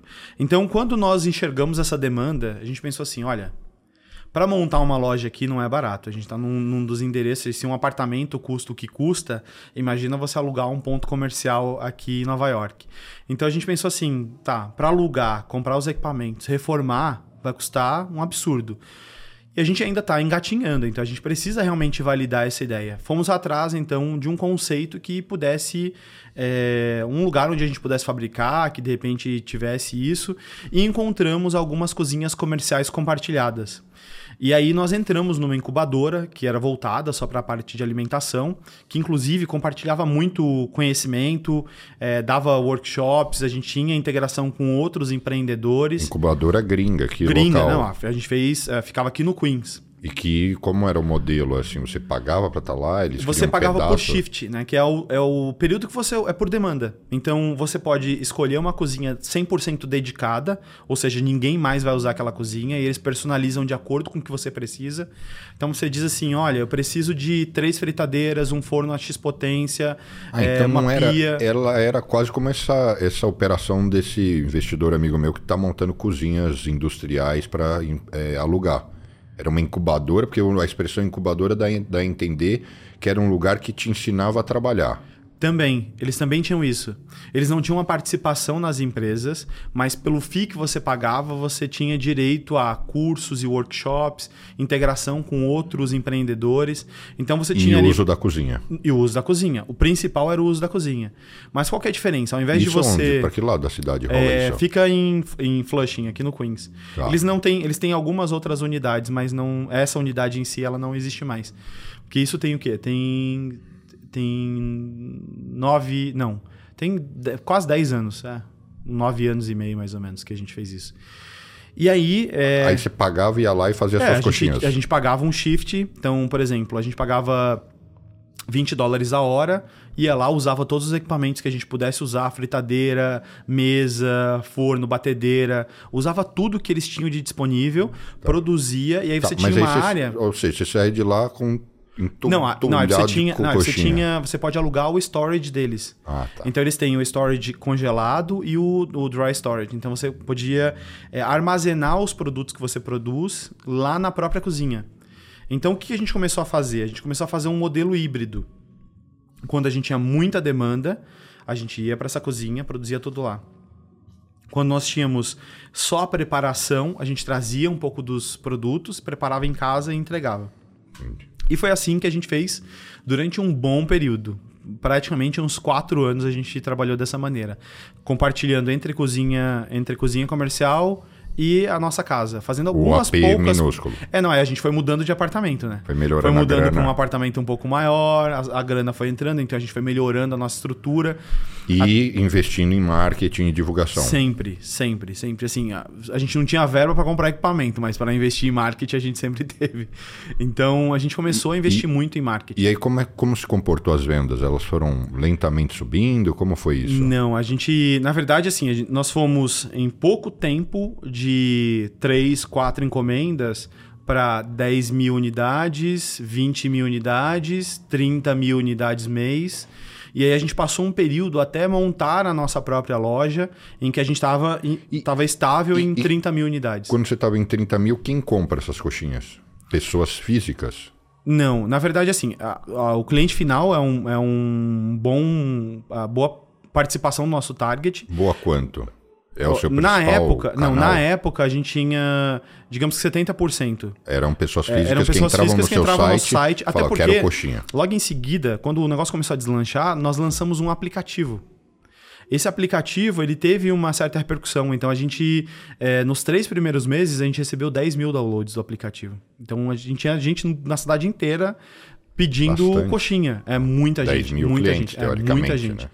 É, tinha gente de fora também que fez download, É. que viu que, como, como que era, só por curiosidade. No Brasil, muita gente baixou que não ia nunca ia chegar a coxinha lá.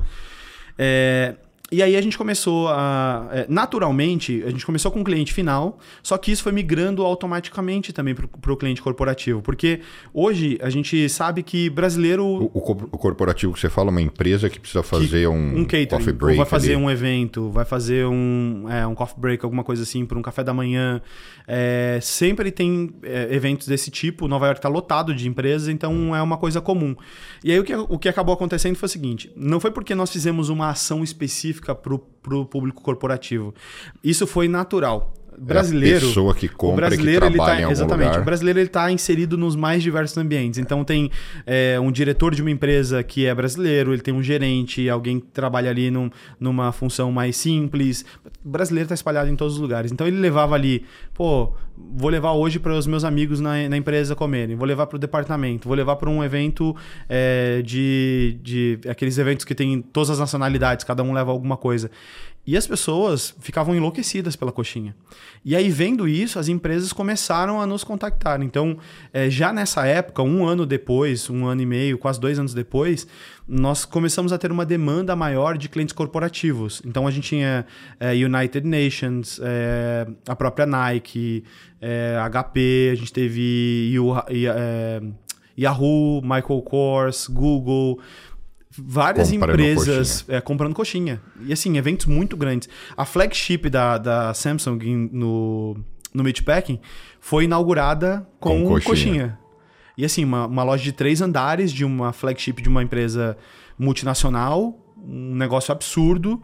E aí, por telão. exemplo, um evento desse comprou quantas coxinhas? Muitas coxinhas? Eles compraram 3 mil coxinhas e, na verdade, a, a empresa que fechou não estava nem nos Estados Unidos. É. Foi uma agência na Ásia que fechou com a gente para fazer o, E aí, o evento. só por uma curiosidade pequena, mas aí você entrega as coxinhas prontas para comer, quentes? É só pegar e comer? Sim, ou é, vão é como se congeladas? você. É como se você. Eu não vendo elas. Se você quiser ela congelada, eu posso te entregar ela congelada. Congelada não é o nosso foco. O nosso foco é, é como se você estivesse indo pedir uma Pizza Hut. Você entra lá, faz a escolha do sabor que você quer. Daqui a uma hora vai chegar na tua casa, quentinho, fresquinho, para você comer um box ou vários boxes, aí depende de quanto você vai querer pedir. Mas os boxes chegam prontos, quentinhos, Só abrir você e comer. abrir e comer. Dentro vai uma bandeja, uma bandejinha de plástico, com tudo organizado. Lembra que a gente foca sempre em padronização, na Tá. E, qualidade. e aí, nesse evento da, da, eh, da Samsung, foi assim: você chegou lá com 3 mil coxas prontas para comer. Cheguei com um carro entupido de coxinha, botamos todos os, os, os, os trays, né, que são as bandejinhas, É. sobre as E- mesas. E, e aí, um negócio legal para quem está assistindo: imagino que você se envolvia, você colocava uma na massa, né? Continuo colocando a mão na massa Ah, é? até hoje. Até é porque hoje. o, o empresário brasileiro, assim, a não ser que ele seja bem pequeno, ele cresce um pouquinho, ele já ele só dá as Não, ordens e tal. Não estou dizendo que é certo ou errado, só estou dizendo que é da nossa cultura. E aqui você pega operações relativamente grandes e, e o dono tá lá. É, é comum, né? Porque a mão de obra é cara e, enfim, por várias razões. É, eu- e é da assim, cultura também. Se, se a gente quisesse fazer isso, eu já poderia é, ter feito. A gente tem uma equipe relativamente grande, a gente chega. é, a nossa equipe fixa tem 14 pessoas, mas a gente chega a ter 30, de 30 a 40 pessoas durante o ano trabalhando com a gente. Porque tem, tem lojas nossas que só funcionam sazonalmente. Então elas vão funcionar por três meses, por seis meses, e depois a gente desmonta tudo bota para o nosso storage e o ano seguinte a gente monta ela Porque de novo. são pontos de verão, por exemplo. É, eu vou te dar um Coney exemplo. Island, A gente está bem pertinho aqui do Bryant Park. O Bryant Park ele tem uma é, chama Winter Village que é financiada pelo Bank of America. E aí essa vila ela só funciona por três meses. Eles Entendi. vão lá, montam uma estrutura, é, colocam todos os vendedores, Então, você vai lá e uma loja, loja seu- mesmo, você monta o teu pop-up e, e aí você vende por três meses, desmonta Entendi. e leva tudo de volta. Então, alguns locais funcionam dessa maneira. A gente tem as nossas lojas que são lojas fixas, que funcionam durante o ano todo. Nós temos três lojas.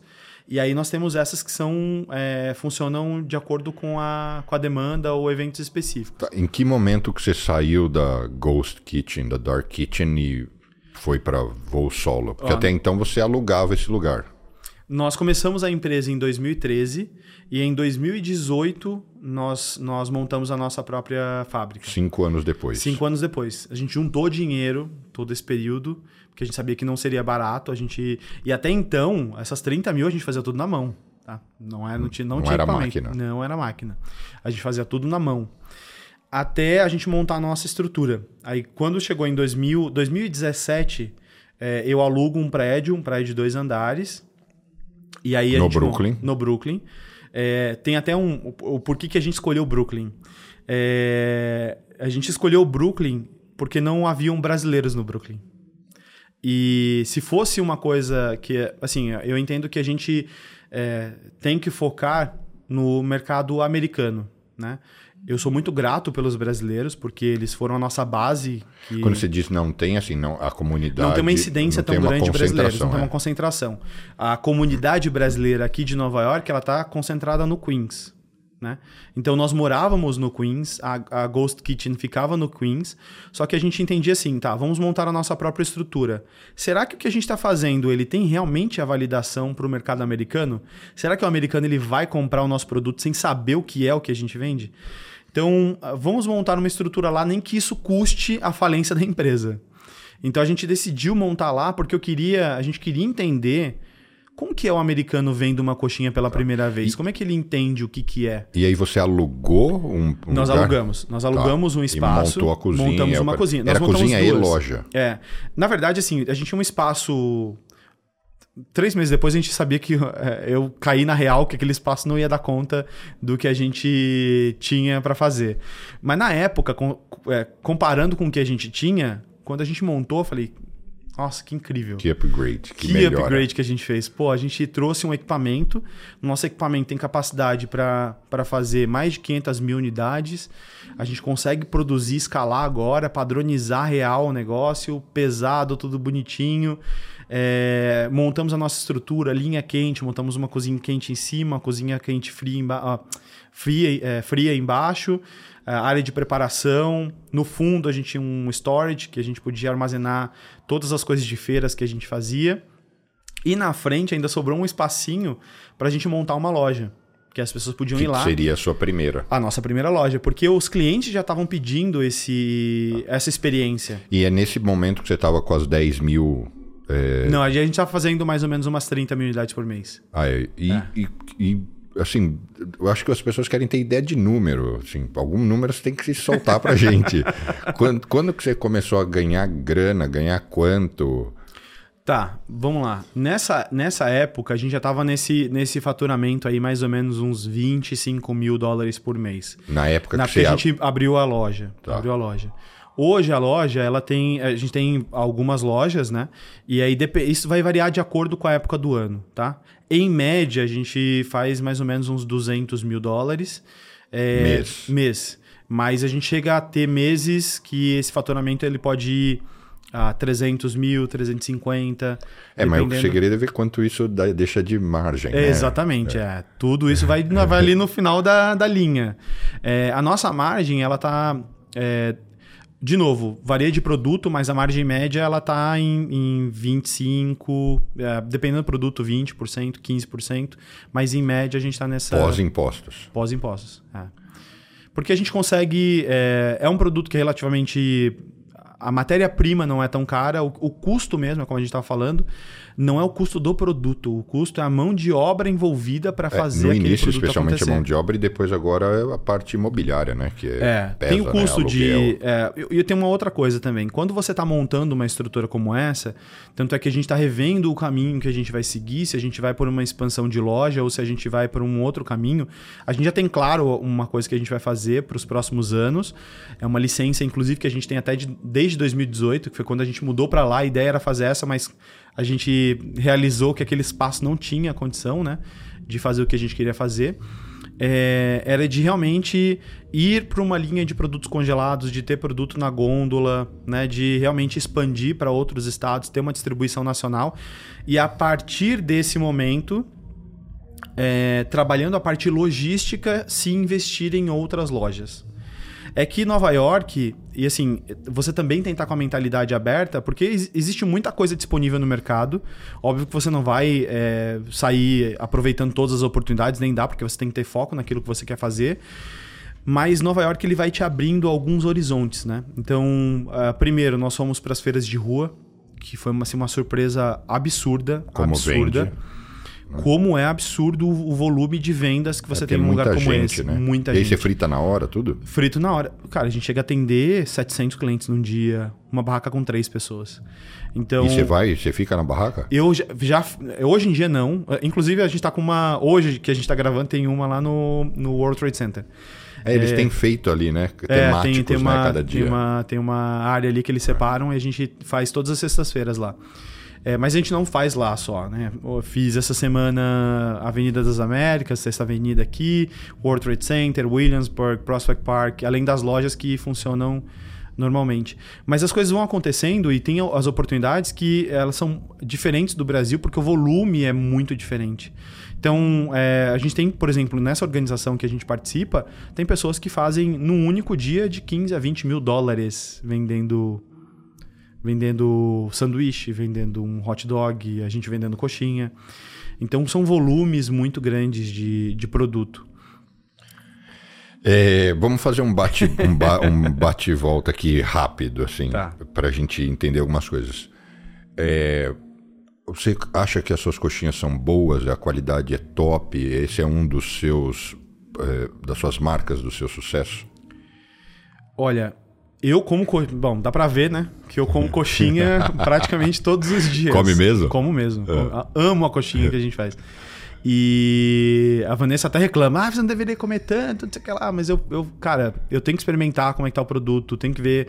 A gente tá sempre melhorando, né? Mudamos uma receita, inclusive, tem, tem alguns meses. É... Continuo comendo coxinha. Acredito que a nossa coxinha não sei se ela é a melhor coxinha, porque eu não comi todas as coxinhas que estão por aí, mas é, eu acho que a gente tem uma qualidade muito boa. O feedback que nós temos dos nossos clientes é, assim, são, são incríveis. Tem muita gente que vem do Brasil, come a coxinha e fala, cara, eu nunca comi nada assim no Brasil. Talvez vocês tenham a coxinha aqui nos Estados Unidos melhor do que a coxinha brasileira. Não sei se isso é uma, uma pretensão, é, mas é algo que a gente trabalha muito duro para para fazer. A qualidade. E assim, eu não acho que a qualidade seja um diferencial, a qualidade é uma obrigação. Os sabores, você deu uma adaptada, né? Temos, tem o, tem temos a, alguns a vários velha, sabores. A tradicional de frango, mas você inventou uns negócios diferentes. É, nós, nós queríamos que também o americano ele pudesse participar e se sentir integrado de alguma maneira na nossa empresa, né? E aí é, é até uma coisa que eu acho que a gente não tem que reinventar a roda, né? Tem coisas que basta que você faça bem feito as coisas acontecem. Então a gente começou a analisar algumas coisas da dieta do americano que a gente poderia incorporar no nosso produto. Então o espinafre é uma coisa que os americanos amam. A gente criou uma coxinha de espinafre. É, a, a, a, a, influência da cultura italiana aqui nos Estados Unidos também, na parte culinária, é enorme. Especialmente em Nova é, York. Especialmente né? em Nova York. Tem um, um bairro, Little Italy, né? E nós criamos uma coxinha inspirada na pizza margarita. Então, tomate seco, manjericão, é, mussarela fresca. E aí a gente começou a criar algumas coisas para adaptar, incluindo a nossa comunicação.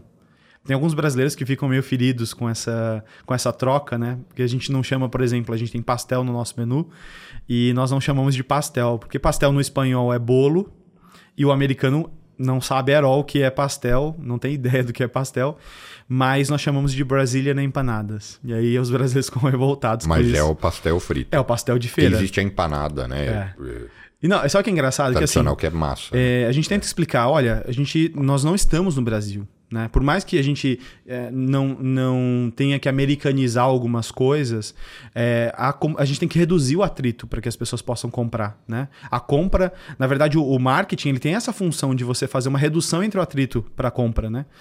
E, e aí a gente até colocou, tem um exemplo legal que nas nossas comunicações, inclusive quando a gente faz feira de rua, ah, tem uma placa que eu fiz questão de colocar, né, porque eram tantas queixas dos brasileiros sobre essa questão do pastel, que eles queriam que tivesse escrito pastel de feira. E aí eu tenho duas fotos que eu coloquei lá, que são um sign que a gente tem, né? Que uma tá escrito Brazilian Empanada em cima e a outra tá escrito pastel, Pastel. de feira. Todos os americanos que vêm, eles perguntam: O que eu, que- é- é, eu quero empanada, mas o que, que é pastel de feira? Com a mesma foto. Com a mesma foto. Então, são coisas que. É, óbvio que eu queria que o americano soubesse o que é pastel, mas a gente tem que, é, de certa forma, adaptar a comunicação e talvez por isso é, a gente tenha conseguido o sucesso que a gente tem obtido nos últimos anos, porque a gente, de certa forma, conseguiu penetrar é, um pouco na cultura americana, adaptar um pouco o nosso produto, não porque a gente não gosta da cultura brasileira, mas porque a gente quer que mais americanos e, enfim, outras nacionalidades conheçam o nosso produto. Você começou esse negócio praticamente sem dinheiro, concorda? Sim.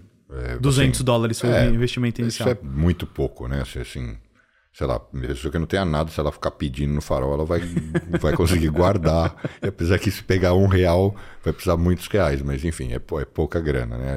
Com um Sim. pouco de esforço, quase que qualquer pessoa consegue é, reunir essa grana.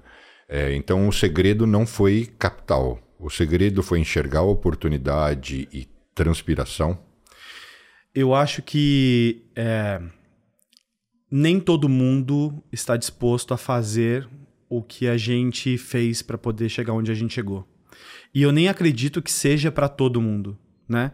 Eu acho que envolve um pouquinho do, do, do repertório que a pessoa tem, né? E o quanto disposta ela tá para poder realizar as coisas que ela quer. Tá, tirando o repertório, né, que você, você quer dizer, está se referindo a competências e educação, quando você fala disposição é de, Uhum. De trabalho duro. trabalhar muito, Muito, se sujeito. muito. É, o- é perrengue, né? É, eu vou a te falar que assim, ó, eu, hoje, né, as pessoas têm uma ideia de que ah, ganham milhões, já estão bem estabelecidos. Eu acho que a gente ainda tá, mu- mas assim, Você está longe de onde você pode ir. do exatamente, anos mas você já enxergo. deu muito certo. Sim, sim. Eu, eu enxergo que comparando relativamente com, a- com as pessoas que estão começando, a gente já deu muitos passos adiante. Mas eu ainda estou muito distante do que eu imagino onde a gente pode chegar, tá? É, só que ah, hoje em dia, é, como você disse, ah, se trabalha direto na operação, a gente fez a inauguração da loja. Se eu dormir oito horas na semana que a gente inaugurou a loja, foram muito, foi, foi muito assim. A gente trabalhou é, das 6, 7 da manhã até as 4, 5 da manhã do dia seguinte, todos os dias. Eu e a minha esposa, a nossa equipe. Você ainda não tem filhos. Não tenho filhos ainda. É, Talvez por isso que eu tenha conseguido. Mas é, o que eu tô dizendo é que nem todo mundo tem essa disposição. Talvez é, a- ter passado por todas as experiências que a gente passou aqui, a gente tenha criado um pouquinho de casca para aguentar tantas porradas. Eu acho que é isso que, que vai definir, no final das contas, é, quem vai conseguir chegar lá e quem vai ficar na metade do e, caminho. E o que motivou, o que motivou, não a construção do, do petisco brazuca, mas até enquanto um passo antes que vocês não sabiam exatamente o que isso poderia se tornar, o que motivou, da onde veio essa vontade de vencer? O que, que é isso? Era uma ambição? Era uma vontade de não quero ser um fudido, quero vencer na vida, não quero mais voltar para o campo limpo, nada contra, o- Sim, contra sim. o campo limpo, não é isso? Só assim, você aspirava uma coisa melhor e falava, não é aquilo que eu quero mais.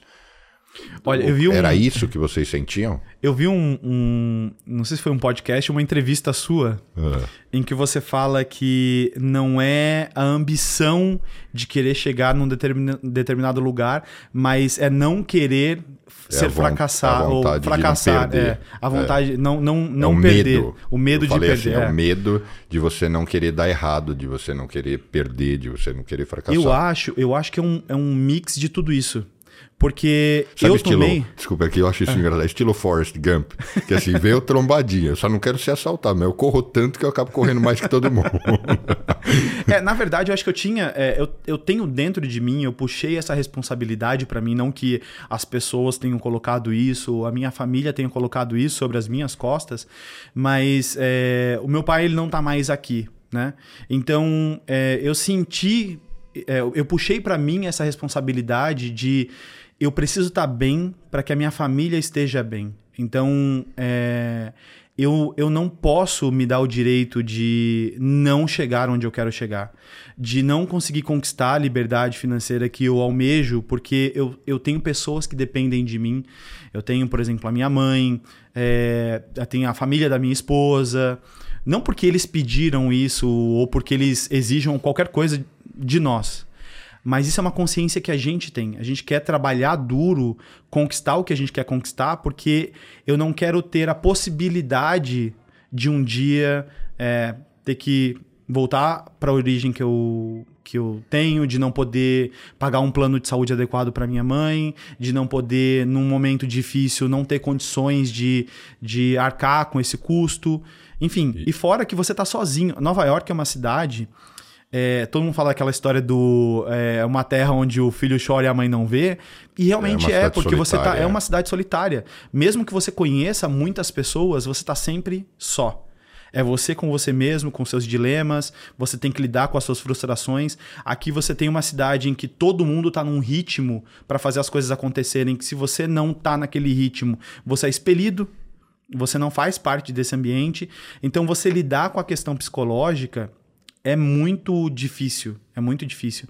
Então eu acho que nesse processo eu vi muita gente desistir. Ah, não é para mim, eu vou voltar, não aguento essa pressão. Mas a gente aceitou esse desafio. A gente é, encarou que esse seria o caminho que a gente escolheu para mudar não só a nossa realidade, mas a realidade das pessoas que a gente gosta. E você notoriamente curte o que você faz, curte muito, o seu trabalho. Muito. Nossa, a, a, Vanessa fala assim que ontem mesmo eu tava eh, viajando em algumas coisas que eu tava fazendo e ela tava sentada e ela, cara, você tem que parar. Você tem que, não, senta aqui, ó, pega um suco ali, senta, vamos conversar aqui. Mas é, é uma coisa que eu gosto, não é um negócio que ah, eu faço e, e eu, eu sofro porque eu tô fazendo isso. Não, é porque me dá, me dá prazer, me dá prazer tá. em ver, é, realizar, por exemplo, ver um, ver um projeto. A gente fez essa loja agora. É, o meu cunhado fez o, o projeto, ele é arquiteto, né? Então ele fez o projeto e ver aquilo se materializar é uma coisa que me dá muito tesão, sabe? Ver, ver o negócio funcionando, o as pessoas trabalhando. Né? Não, e, e, assim, eu, eu sinto um, um, Eu tenho um sentimento de gratidão quando eu, eu tenho a possibilidade de, de alguma maneira, contribuir para a transformação de outras pessoas. Então, quando eu tenho. É, quando eu abro uma loja nova, quando eu entro numa nova feira, quando eu trago pessoas para nossa equipe. Eu, eu confesso que eu até teria que ter um pensamento de ah, vamos visar o lucro, pensar no, no crescimento da empresa. Mas quando eu vejo o time, sabe, todo mundo junto, trazendo mais pessoas, e aquela pessoa tá tendo a oportunidade de pagar o aluguel dela, de fazer um curso, de é, custear prosperar. alguma coisa para os filhos, prosperar, isso e... sim é a minha, é a, minha a minha realização. E aí eu te faço essa pergunta porque, no fundo, quem estiver assistindo, é isso que uma das coisas que as pessoas querem muito saber. A sua vida hoje você prosperou e hoje você tem uma vida confortável. Eu não estou dizendo que você não tem desafios, que você uhum. não passa perrengue, que ser empresário é, é, é, mais ou menos não saber direito como é o amanhã. Tudo isso a gente já sabe. Mas assim, sua vida, você atingiu um nível de vida confortável, estabilidade Sim. financeira. É... Não, não posso reclamar. Assim, zero reclamação. Porque da... faturar 2 milhões de dólares, enfim, não é. tem como não é, viver viver é, bem. Não, né? hoje, assim, é, em termos de, de ter é, conforto, de viver confortavelmente, a gente. Eu, eu até estava contabilizando com a. É, esses dias eu estava fazendo um levantamento, estava separando uns materiais é, para uma outra coisa que eu já estou envolvido de, de comunicação. A gente estava até comentando aqui no. De educação e tal, que eu estava comentando aqui no início, antes da gente entrar no, no ar. É, eu estava separando alguns materiais e aí uma, uma da, das partes era lifestyle, né? Separar alguns conteúdos e tal. E aí eu tava contabilizando o número de viagens que eu tinha feito com a minha esposa nos últimos quatro anos. Quatro anos eu tinha feito 22 viagens. Pô, bastante. É muita a trabalho coisa. ou lazer? Não, é lazer. Não, A lazer. sensacional. É muita coisa. É. É. muita coisa. E aí, são coisas que a gente não para pra pensar no dia a dia. Então, eu. Se, se tem uma coisa, é daquela aquela mentalidade do copo meio cheio, meio vazio, é exatamente isso. Eu sei que no dia a dia a gente vai ter coisas que são inerentes ao empreendedorismo, né? Que é pô, a, a angústia de você, às vezes, fazer uma coisa e o negócio não caminhar da maneira como você quer, de ter ali um momento risco, solitário, o risco, exatamente. E você ter, a partir do momento que você tem pessoas na sua equipe, você ter responsabilidade também sobre a vida daquelas pessoas, do próprio negócio, de, de ter é, a- que as pessoas também se motivem, estejam motivadas para fazer o negócio acontecer, comprarem a ideia da tua empresa. Isso é natural. Isso é natural. Então, é, eu não enxergo isso como coitado, nossa, ele sofre porque ele tem muita pressão em cima. É natural. Esse foi o caminho que eu escolhi mas eu sou muito grato pelo resultado que eu tenho, pela vida que eu tenho hoje, que é anos luz diferente do que eu tinha quando eu morava com os meus dois irmãos, minha mãe empregada doméstica, meu pai fiscal de garagem, então a gente, a gente não tinha, não tinha isso. E aí, e qual é a sua, para a gente encaminhar para o final esse papo, qual que é o seu sentimento e sua visão em relação ao país, à cidade, ao modelo econômico e comportamental e cultural de Nova York e dos Estados Unidos em si? Tá. Não acredito que é, os Estados Unidos sejam o melhor país do planeta. Tá? As pessoas têm uma ideia romântica também de que ah, tudo aqui funciona muito bem. É, Talvez é o infinitamente- melhor, né? O que é isso? Talvez não exista, né? Não Todo exi- lugar tem as exatamente. coisas, coisas boas, Boas e e ruins, ruins. né? Eu E- tenho um amigo que mora na Suíça e ele reclama de um monte de coisa. E- porque As pessoas são coisa- frias, É. não, não tem o Tem lá calor são. brasileiro. É. Mas é, eu acho que assim, aqui você tem é, a possibilidade de. Eu acho que isso é, um- é uma, é uma diferença. E não existe. A gente estava até comentando, é, diferente do Brasil, aqui não é que seja mais simples, mas você tem mais claro o que precisa ser feito. No Brasil, se você vai abrir uma empresa, você faz. Ah, você precisa se adaptar a essa e essa norma. Aí vem um fiscal e fala assim: olha, Mas não é bem assim. não é bem assim. Então, ó, acabou de surgir isso aqui, a gente vai precisar conversar. Aqui dificilmente você vai ter isso. Pro lado bom e pro lado ruim. Porque se você não tá adequado, eles vão lá e vão te fechar do mesmo jeito. Se você não tiver adequado, eles vão te dar uma multa do mesmo jeito. Não vai ter um negócio que, ah, é, eu cheguei agora, não tem como você aliviar. Não, não tem aliviar a tua barra. É, nem dá nem pra pedir. Não né? dá, nem- exatamente, nem, nem existe. Você nem cogita essa O cara olha possibilidade. pra tua cara, tipo, é, que É. você- Então, é, então aqui você tem a possibilidade de fazer as coisas acontecerem e você vê isso acontecendo real. Não só com você, mas com as pessoas à sua volta. Mas como eu disse, é, eu trabalho 12, 13 horas, 14 horas por dia, 16 horas às vezes. Se você trabalhar também 14 horas, 16 horas. Eu tava conversando com meu irmão, meu irmão tem uma empresa em, em Recife, ele mora em, em Recife, e ele tava falando: Nossa, eu tô muito cansado, tava trabalhando pô, eu tenho trabalhado aí umas, umas 15 horas por dia dedicado nesse projeto, tal, tal, tal, tal, tal, tal, mas pelo menos eu tô vendo o negócio caminhar. Eu falei, é exatamente isso. Se você se dedicar, se você se dedicar, as coisas vão acontecer. O problema é que talvez o ambiente é, você não consiga ter um controle tão grande. Não esteja tão claro para você. Então, aqui eu acho que é isso. Você tem as regras mais claras. No Brasil isso é um, pouquinho, um pouco mais difícil. Você tem esse, essa diferença entre é, ah, é certo, ou você vai ter que pagar uma milícia para fazer a segurança que você já paga no teu imposto. É, enfim, tem coisas que são muito específicas do Brasil. Né? É, você tem a questão trabalhista também, que é muito diferente, que eu acho que no final das contas mais atrapalha do que ajuda. Aqui? Não, lá. Lá. Lá. É, porque V aqui. Vamos, posso ir traduzindo isso? Porque você respira isso, talvez quem esteja assistindo, eu vou só pontuando algumas é. coisas. E aí você vai me dizendo se você concorda. Aqui o aspecto da segurança pesa muito, não no, só no sentido pessoal, mas quando você tem negócios. Porque no Brasil, eu tenho inúmeros amigos, eu vou dar um, só um exemplo pequeno. O cara tem uma loja de bicicleta, com, com grade, com tudo, com alarme, com tudo que tem direito. Arrombaram tudo, levaram todos, quase todas as bicicletas, o, o, seguro não aceitava, sei lá, ele tinha 2 milhões de reais em bicicleta, o seguro nem aceitava cobrir tudo, aceitava cobrir 500 mil, o seguro vai pagar 500 mil, ele perdeu um milhão e meio em bicicleta, Imagina para um cara que tem uma loja de bicicleta recuperar um milhão e meio de reais vendendo bicicleta. O cara tá lascado. É. É, esse é um exemplo. Isso não existe aqui, né? Você chegar e limpou a sua loja, roubou o cabo de cobre. Então, assim, o aspecto da violência nos negócios causa uma, uma otimização, uma economia enorme. Uhum. Isso que você está falando do modelo trabalhista, não sei dizer se é o pior, se é o aspecto mais negativo no Brasil. Eu sigo tendo uhum. inúmeros uhum. negócios no Brasil mas se não for o pior, é o segundo.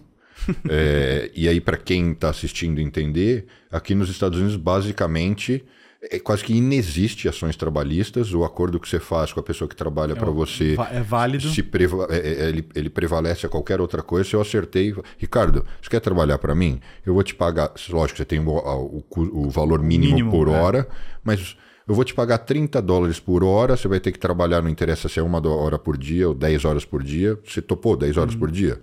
Com 15 minutos de intervalo ou não, enfim. Tá topado, tá topado, é isso, obrigado, aperta a mão, tá valendo, acabou. O imposto trabalhista é muito baixo, né? Uhum. Claro que cada estado tem uma variação, mas é só porque para quem está assistindo entender, né? É... E ele é custeado é, pela parte privada. Né? Então você tem, ah, se você vai é, no Brasil você tem os encargos trabalhistas, né? Aqui você tem no máximo que é a contribuição para o Social Security, que você vai lá 7,5%, teu colaborador 7,5%. Todo o restante é seguro. Então você contrata uma empresa que vai é, custear aquilo para você, vai te dar uma policy, você vai pagar uma, uma mensalidade e não é nada além daquilo. É, você já tem uma estimativa. É até engraçado porque é, um dos seguros você pode. Você coloca a estimativa de pessoas que você vai contratar durante o ano, para o nosso, nosso segmento, né? O, o, a estimativa de pessoas que você vai contratar para aquele ano. Então, ó, vou contratar 10 pessoas. Finalizou o ano, eu contratei 5 mas eu paguei como se eu tivesse utilizando 10. Você vai lá, faz uma auditoria, coloca o número de, de colaboradores, chega um cheque de com volta. a diferença é, do que você havia pagado extra. Então, assim, são coisas que você fala. Não tem como comparar. Não tem como comparar. Fora que isso se traduz na qualidade é, de qualidade de vida que o, o colaborador ele tem. Porque ao invés de pagar os encargos pro, pro governo, eu transformo isso aqui na cultura americana em salário pro meu colaborador. Então, pô, o cara ele chega para lavar a louça, ele já tá ganhando, ele tá ganhando mais do que alguém que seria um gerente no Brasil, por exemplo. Ou um supervisor. Certeza. Certeza absoluta. Porque eu consigo pagar melhor esse cara. É... Então eu consigo traduzir isso em benefícios para ele, né? No, e, e assim, tem um outro lado positivo que é as empresas, existe tanta oportunidade de mercado e de trabalho que as empresas elas são obrigadas, de certa maneira, a manter um nível de qualidade para o trabalhador, para o colaborador, no mais alto patamar. Porque se você não mantiver aquele patamar, alguém vai contratar ele. Ele, ele vai sair sai por. Vai, embora. vai sair por 10 dólares, por é. 1 dólar e 50 a mais da hora dele. Que, que isso é outra coisa, né? Para quem não está familiarizado, o brasileiro. Aqui é muito. Vamos colocar um filtro hum. no que eu estou falando. Eu, lógico, eu queria que você complementasse, mas assim, é muito simples aqui o seguinte não estou gostando desse trabalho, é muito simples para ele sair, do mesmo uhum. jeito que é muito simples para você, você, sair também. com ele, do tipo, cara, obrigado, você obrigado, trabalhou tchau. até agora, quinta-feira, quatro da tarde, obrigado. É, não tem estresse, né? É. E ele vai achar outra coisa, porque tem, porque o mercado é aquecido, né? Uhum. É, e aí tem pessoas que perguntam, mas eu vejo uns vagabundos. Eu falo, é por opção, sério. Não sim, tem, é por opção. Sim. O que você vê aqui de vagabundo é por opção, é droga, o cara tá despirocado, depressivo, pirou, é. porque é por opção. É, eu acho que o grande problema, no geral, e que eu vejo da cidade, você me perguntou da cidade, é a questão da saúde mental. Acho que esse é o grande, o grande Mas isso problema. é uma limitação hoje não sei dizer se global, mas é, dos não, grandes é, centros, né? Não, mas eu digo assim, por exemplo, se você vê a pessoa na rua, é justamente isso. Não é porque ela não teve a oportunidade na vida, porque ela não teve onde encontrar assistência adequada, porque a gente fala sobre assistência, aqui também existe assistência. Aqui tem o Food Stamps, aqui você tem Medicaid, você tem... É, são vários programas que subsidiam muitas coisas, alimento para a população que não tem condições de fazer isso, você tem é, para moradia, Sim. né? Você tem os projects, por exemplo. Então, existe a questão da assistência. É, então, ninguém, praticamente ninguém fica desassistido. Essas pessoas que realmente estão na rua, elas estão ou por opção ou porque tem algum problema de saúde mental e aí realmente não vão conseguir se recolocar no mercado. Mas não porque você não tem oportunidade de recolocação. Porque pô, para você trabalhar, eu tô falando de universo de restaurante, para você trabalhar em qualquer restaurante, você chega hoje, amanhã você tá trabalhando. É, você chega numa empresa, faz um processo seletivo, tem vaga. Então, demanda, mercado de tecnologia bombando. bombando. Então, é, realmente existe um universo, né? Esse, esse universo que, que nos cerca aqui, ele faz com que a roda inteira ela consiga girar, tudo se encaixa muito bem.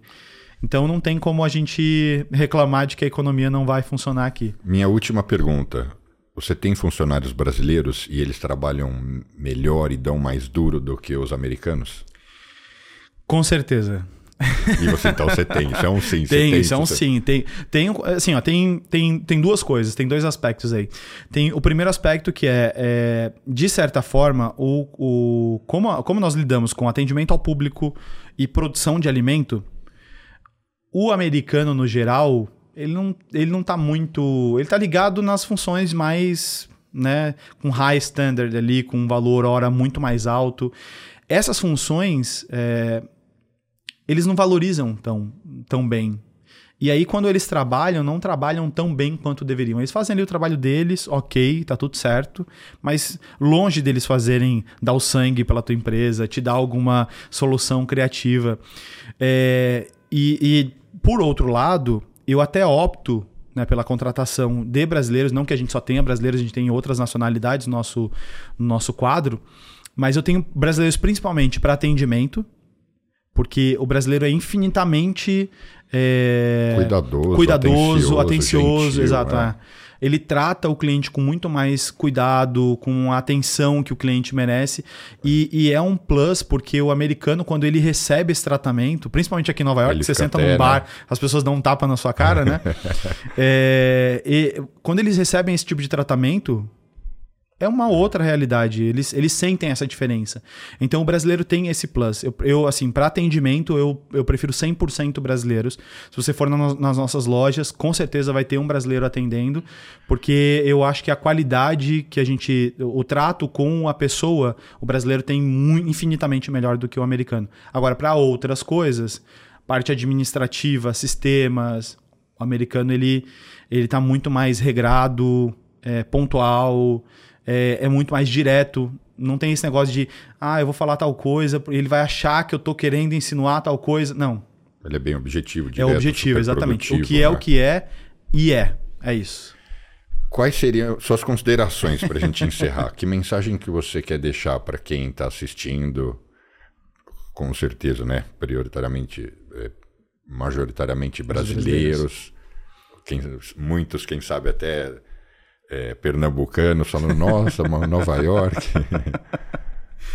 Olha, o que, eu, o que eu posso dizer é que não só Nova York, né? É, eu acho que o Brasil também, por conta de todos os problemas, é um país com muitas oportunidades. Tem muita coisa é, para ser feita no Brasil. Eu acho que é, é, um país com, com muitas oportunidades de verdade. É, eu só não acho que, para mim, é, principalmente no estágio que eu tô, fazendo as coisas que a gente tem feito aqui, funciona para mim agora. Não estou dizendo nunca, mas não é algo que funciona para mim agora. Mas acho que tem muitas oportunidades. Agora, com relação aos Estados Unidos, se você pretende empreender, não estou dizendo que isso é fácil, porque a galera acha que vai chegar aqui e vai ter notas de 100 pendurado nas árvores em cada esquina. Isso não vai acontecer, isso não é uma realidade. Você tem que trabalhar duro para fazer as coisas acontecerem.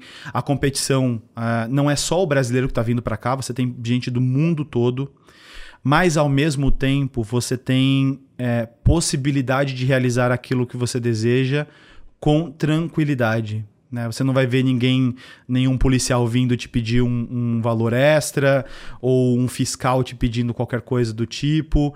É, agora, se você tem em mente o trabalho duro, é, se você tem foco naquilo que você quer fazer, Estados Unidos é o melhor lugar para você poder fazer isso é, virar realidade. Maravilha. Obrigado por você ter batido esse papo comigo. Onde o pessoal te acha? Deixa suas redes sociais, seus contatos. Acha, o Petisco Brazuca o pessoal já vai digitar e vai achar as lojas, né? Com certeza. Bom, primeiro, é, Wall Street Cast, muito obrigado pelo convite, obrigado, Bruno. É, eu tô no, no Instagram, Ricardo Rosa Oficial. Criei um Instagram recentemente para compartilhar um pouquinho Oficial dessa trajetória. em português? Oficial em português. É. Ah. Esse é um conteúdo específico para brasileiros. Então, criei um Instagram específico para isso, compartilhando a minha trajetória, dicas de quem quer empreender, principalmente na área de food business aqui nos Estados Unidos. Se você é brasileiro e está ouvindo isso daí e está morando aqui, esse conteúdo é para você, então me segue lá. É, tem as redes sociais do Petisco Brazuca, Petisco Brazuca, é, Petisco no singular, Brazuca com Z.